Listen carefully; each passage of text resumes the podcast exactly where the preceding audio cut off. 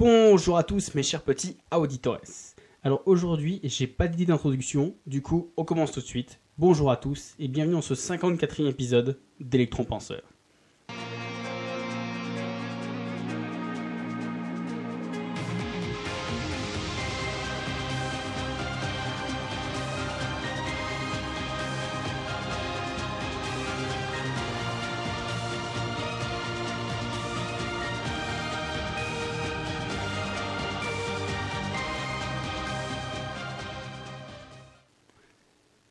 Alors, la to-do list. Déjà, si vous avez lu to-do list et pas to-do list, c'est que vous savez déjà de quoi je vais parler. Et pour les autres, pour qui c'est complètement inconnu, pas de panique, parce que pour tout le monde, on va mettre des bases communes. Alors comme vous en doutez, la to-do list, c'est un anglicisme, c'est-à-dire un mot emprunté de l'anglais, qui est très répandu pour pas dire mondialement célèbre, et qui peut être traduit facilement par liste de choses à faire. Alors oui, forcément, c'est comme pour les séries, ça sonne toujours moins bien en français qu'en anglais. Du coup, vous connaissez mon esprit un peu curieux. J'ai essayé de faire de nombreuses recherches pour savoir d'où ça vient, essayer de trouver une espèce de point d'émergence de l'idée.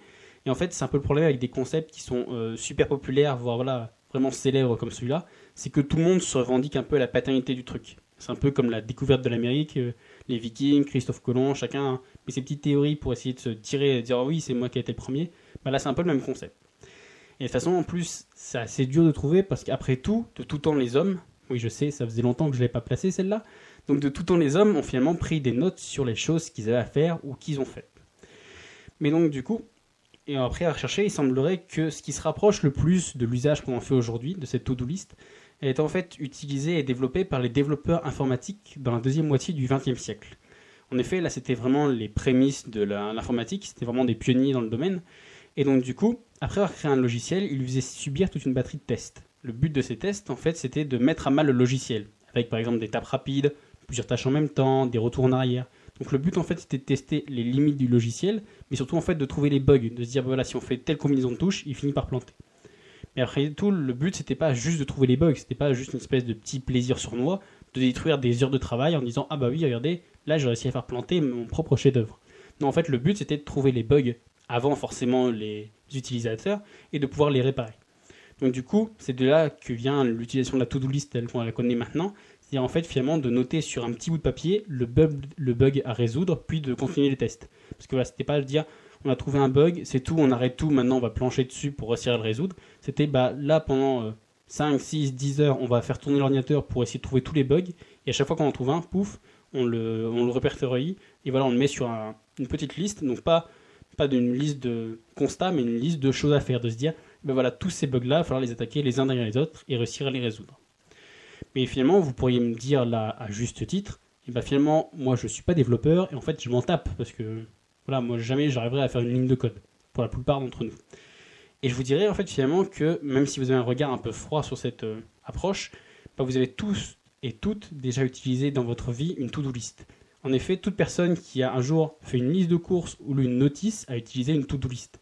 Parce que le but de cette to-do list, c'est justement de se rappeler des actions à faire. Donc, se les rappeler pour soi, mais aussi pour les autres. Cependant, en fait, la to-do list, elle peut avoir deux buts. On peut même l'utiliser en fait de deux manières différentes. Donc là, je vous les présenter, vous inquiétez pas. Mais juste un petit avertissement, en fait, vous pouvez utiliser l'une ou l'autre, ou même les deux en même temps. Mais si vous utilisez les deux en même temps, je vous conseille de ne pas le faire sur le même support. Pas sur la même feuille, ou pas sur le même fichier informatique parce que le but c'est quand même d'aider votre cerveau et que si en fait vous mélangez les deux, concepts qui ont des manières de fonctionner très différentes, ça va plus perdre votre cerveau qu'autre chose. Donc voilà, vous pouvez appliquer l'une méthode ou l'autre ou les deux, mais euh, voilà, pensez bien à essayer de les mettre vraiment sur deux supports distincts. Voilà, donc on commence avec le premier but. Donc le premier but c'est en fait de lutter contre l'effet Zegarnik. Si vous ne savez absolument pas de quoi je parle, que ça vous fait penser à un nom de missile euh, qui va sortir du fin fond de la Sibérie, je vous recommande d'écouter euh, l'épisode précédent, donc l'épisode 53, pour avoir plus de détails dessus. J'ai fait un épisode pour consacrer vraiment tout que à cet effet-là. Et d'ailleurs, pour rappel, en fait, c'est juste euh, une des conséquences de cet effet Zeigarnik, c'est de provoquer en fait une peur de l'oubli par le cerveau. C'est-à-dire une peur de se dire, qui peut se dire en disant, bah, j'ai peur d'oublier la, la connaissance que j'ai emmagasinée. Et en fait, cette peur, elle peut conduire à une forme de stress chronique. Donc cette peur de l'oubli, elle est grandement atténuée, voire supprimée par le simple fait de faire comprendre à votre cerveau que l'information elle est plus stockée uniquement dans sa matière grise.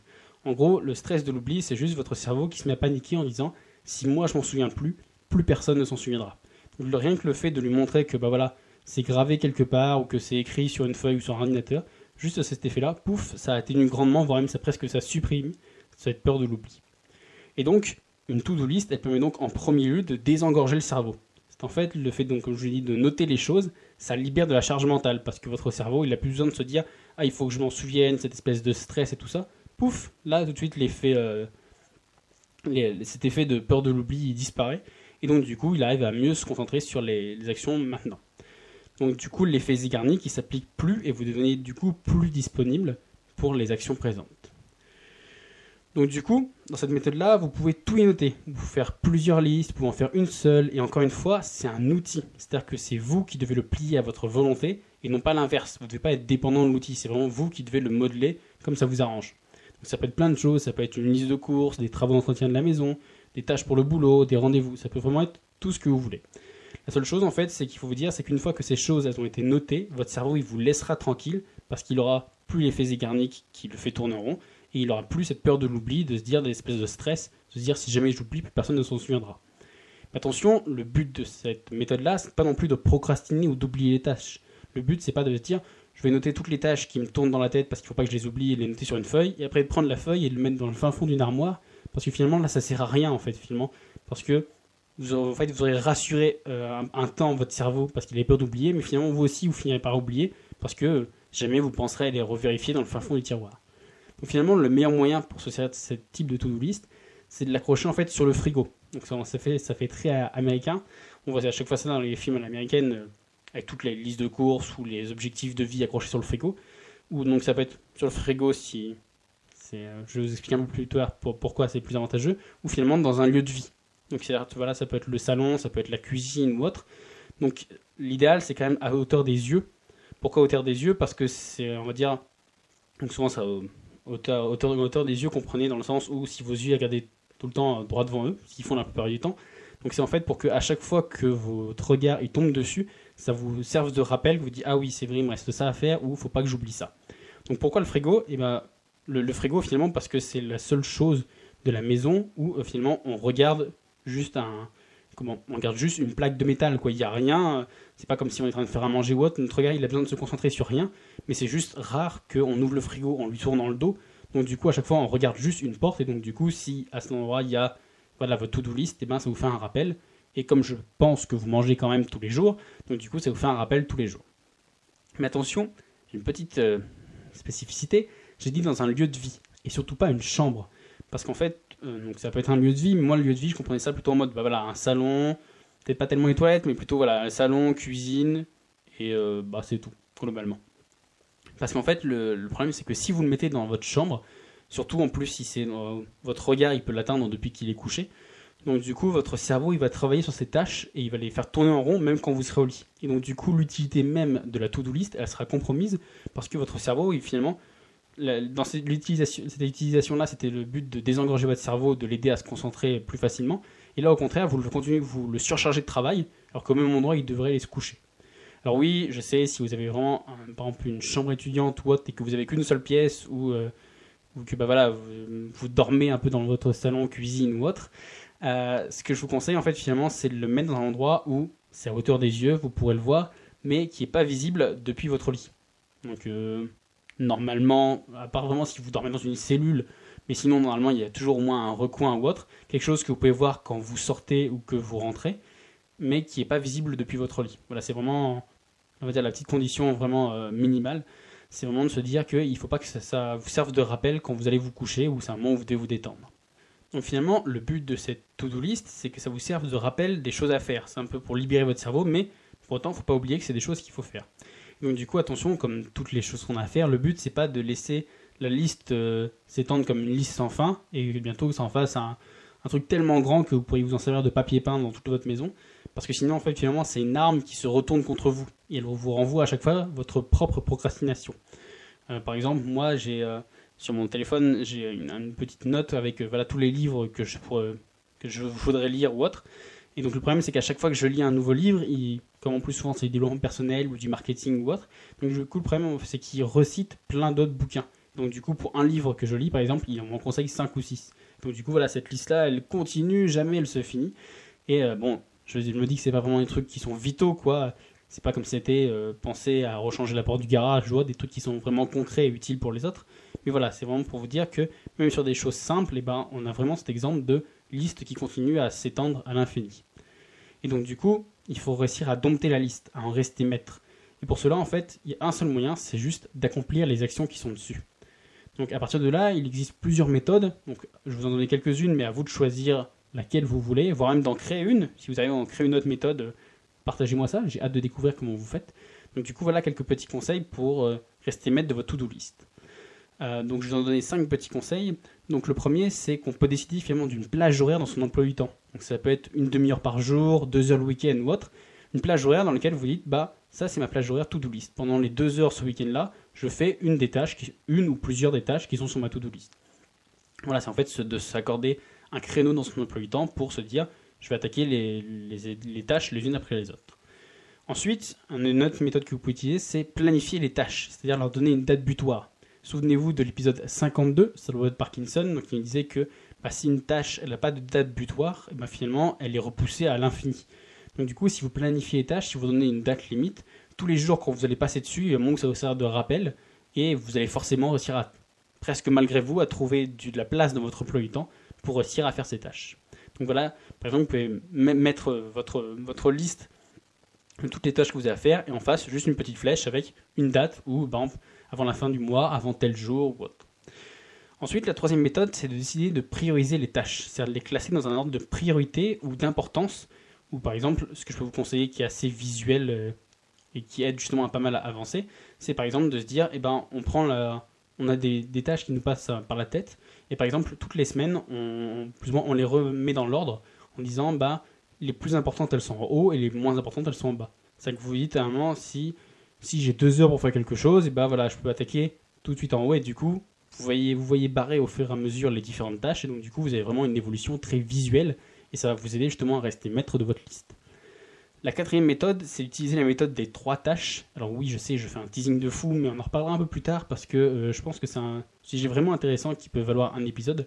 Mais voilà, si je tarde trop euh, et j'ai toujours pas fait d'épisode, manifestez-vous sur Facebook si vous êtes trop impatient, il n'y a pas de souci je, le ferai un peu plus vite.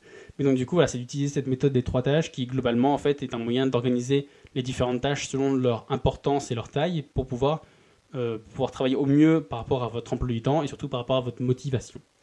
Voilà. Et enfin, le cinquième euh, conseil que je vous donne là, pour rester maître de votre liste, c'est finalement d'essayer tout simplement de supprimer une tâche.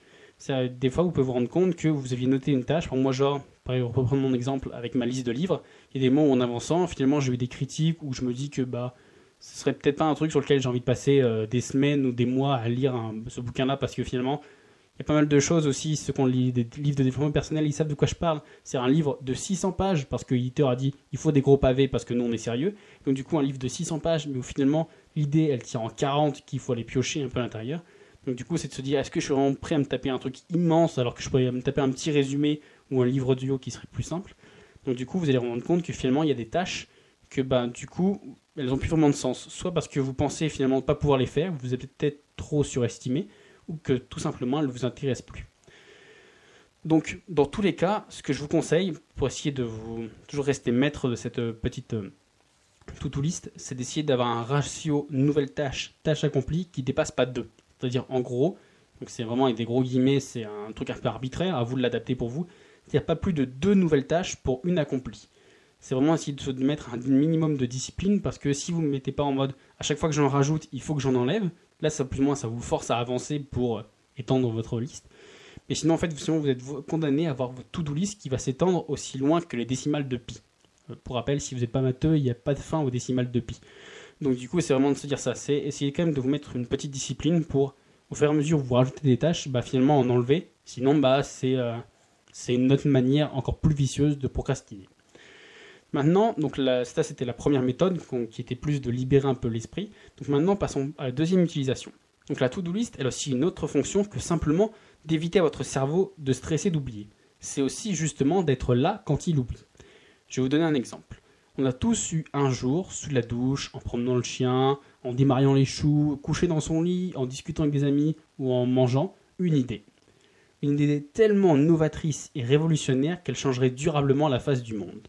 Une idée si lucrative, simple et efficace que nous serions devenus millionnaires avant la fin de l'année. Une idée tellement géniale que vous vous flagellez de ne pas l'avoir eue plus tôt.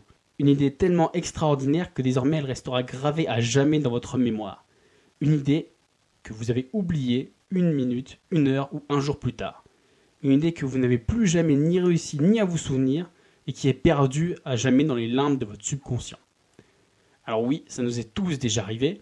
Euh, pourquoi dans ces moments-là, un peu quand on promène le chien ou autre, c'est une autre histoire, mais encore une fois, dites-moi en commentaire ou sur la page Facebook si vous voulez que je vous la raconte, on en reparlera un de ces quatre. Mais en fait, ce qu'il faut retenir dans cette petite histoire, c'est que ça nous est arrivé. Et que cette idée, si brillante soit-elle, elle a été perdue à jamais. Et c'est là que la seconde utilisation de la to-do list, elle rentre en jeu. Parce que dès l'instant où cette idée, elle se concrétise, où elle vous apparaît, notez-la. Notez-la le plus vite possible et sur n'importe quoi. Une feuille, un post-it, un smartphone, un bloc de marbre, peu importe. Parce qu'en fait, l'idée, c'est juste de noter. C'est juste de, voilà, de garder une trace. Mais attention, juste noter l'idée, ça peut ne pas suffire. Si Steve Jobs, il avait juste marqué Macintosh, il aurait peut-être cru que son idée de génie, c'était de monter une entreprise de vente de whisky écossais. Parce que dites-vous que finalement, l'oubli, il emportera l'idée de votre cerveau. Et du coup, il faut qu'elle soit, faut que la note que vous allez laisser, elle soit suffisamment explicite pour que n'importe qui puisse la comprendre. Même, voilà, euh, écrivez-la comme si vous essayiez de la faire passer à quelqu'un d'autre. C'était un peu genre ce que vous léguiez à vos héritiers. Parce que il est possible aussi que votre cerveau n'ait pas complètement tout oublié, qu'il lui reste encore quand même des traces. Donc, à la rigueur, pour lui, ce sera même plus facile s'il lui reste des traces, si c'est suffisamment large, si c'est une zone suffisamment éclairée, si c'est une idée qui est assez étoffée. ce sera plus facile pour lui de s'en souvenir. Et même s'il s'en souvient plus du tout, bah, du coup, vous aurez gardé votre idée, parce que plus ou moins, vous la, vous la serez expliquée à vous-même. Je sais, ça fait. Moi, j'y vois un peu une. Comment Une forme de voyage dans le temps. En gros, vous laissez un message votre vous du futur. Mais euh, voilà, c'est un peu l'idée. Et d'ailleurs, là, vous pourriez me dire, ouais, mais non, mais ça, c'est pour les gens qui ont Alzheimer ou pour les petits vieux. Moi, ça va, je me souviens de tout. Bah, je vous dirais de ne pas être trop optimiste dans la mémoire de votre cerveau parce qu'il a déjà laissé passer suffisamment d'idées géniales pour vous prouver que finalement, vous pouvez avoir une demi-confiance dans sa mémoire. Donc finalement, le but de l'utilisation de cette seconde méthode de la to-do list, c'est juste de vous permettre d'être beaucoup plus efficace que vous le pensez. En effet, comme je vous l'ai dit, on a tous des idées qui popent un peu de manière random, qui les fait sortir de nulle part, et donc du coup ça vous rend plus productif parce que ça vous permet justement de capter ces idées avant qu'elles disparaissent par l'oubli. Donc du coup ça vous permet de mettre à profit toutes ces idées que votre cerveau fait naître, plutôt que d'essayer de, vous mettre devant une feuille blanche et de créer de toutes pièces peu une profonde et intense réflexion cette idée.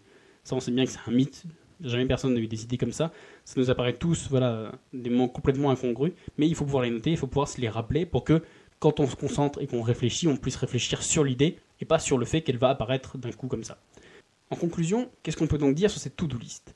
Et On peut dire que c'est un outil génial pour toute personne qui désire être davantage maître de son temps. Et ça tombe bien parce que c'est un petit peu le sujet du podcast. Donc là, pour faire juste un petit rappel des nombreux avantages qu'il y a, où je sais ça va faire très vendeur de tapis, mais finalement je vous ai juste démontré ces avantages-là, là, c'est juste un résumé. Donc ça diminue la charge mentale pour se concentrer sur l'instant présent, ça lutte contre le processus d'oubli du cerveau, ça fait baisser le stress de l'oubli, ça met à profit les idées géniales que le cerveau y produit de manière complètement random, ça permet d'organiser visuellement ses tâches et de voir tout aussi visuellement le travail abattu, euh, voilà comment on évolue. Bref, avec autant d'avantages, pas étonnant que la to-do list elle soit développement personnel, ce que Zeus est à l'Olympe. Mais, mais si tout comme Zeus qui possède un rival fratricide qui est Hadès, la to-do list elle possède un rival, un unique ennemi qui est sa faiblesse et sa limite. Une petite règle de 5 mots qui met à mal le titan et qui en fait un colosse au pied d'argile. Est-ce que je fais un teasing de fou? Oui. Est-ce que je culpabilise? Pas du tout. Du coup, vous saurez absolument tout sur ce nouveau venu, cette faille ultime de la si glorieuse et si orgueilleuse to-do list, non pas la semaine prochaine, mais dans deux semaines, dans l'épisode 56. On vous a compris, quand même un épisode la semaine prochaine, mais voilà, comme j'ai aucun scrupule et que j'ai fait un teasing de fou, je vous laisser patienter deux petites semaines. D'ici là, je vous dis à la semaine prochaine pour un nouvel épisode. Ah, et si, une dernière chose, j'ai oublié, j'ai publié un petit article, donc vraiment tout petit, il se lit en 4-5 minutes, sur la, vie de Vilfredo Pareto, donc qui a donné son nom à la célèbre loi de Pareto. Si vous ne voyez pas de quoi je parle ou que vous avez envie que j'en parle, vous inquiétez pas, je vais en parler parce que ça fait partie des 12 lois de la gestion du temps. Donc voilà, c'est vraiment une toute petite bio, un peu pour savoir d'où ça vient. Donc pour y accéder, c'est très simple, vous cliquez juste sur le premier lien qui est sous l'épisode, dans, les notes de l'épisode. Et si ce concept voilà, de petite bio il vous plaît, n'hésitez pas à me le faire savoir. Et si ça vous plaît pas, et ben raison encore plus pour me le dire, pour me le faire savoir. Bref, voilà, c'était la petite info de- du jour. Moi, je vous dis bonne journée et à la semaine prochaine. Ciao